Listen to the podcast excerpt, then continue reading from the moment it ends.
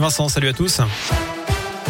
Et à la une, ce drame ce matin en Haute-Loire, un homme de 39 ans a perdu la vie dans une sortie de route sur la RN 88 à Saint-Paul de Tartas et dans le sud du département.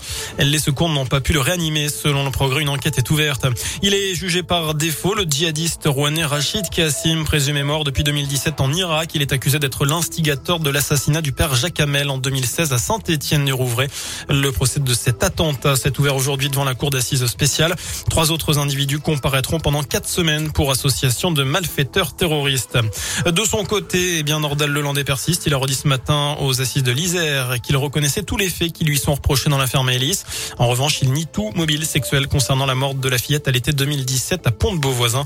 Des psychologues ont été entendus aujourd'hui. Le verdict est attendu, lui, vendredi, après trois semaines de procès.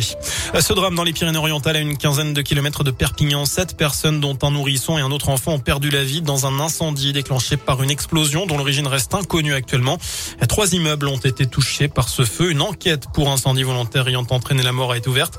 D'après une résidence, une résidente, pardon, l'explosion serait partie d'une épicerie ou un snack situé au rez-de-chaussée de l'un des immeubles. Le ministre de l'Intérieur, Gérald Darmanin, s'est rendu sur place. Un chiffre à retenir également dans ce scoop info. Plus de 4 millions de Français pourraient perdre leur passe vaccinale demain, le 15 février en l'occurrence. À partir de cette date, la dose de rappel doit être réalisée au plus tard 4 mois au lieu de 7 après la fin du schéma vaccinal initial, sauf pour ceux qui ont été infectés entre temps. Enfin, avis aux fans du groupe Terre Noire, révélation masculine vendredi aux Victoires de la musique. Les deux frères stéphanois, Théo et Raphaël Herrerias seront sur la scène du festival Les Brumes à Sainte-Sigolène cet été.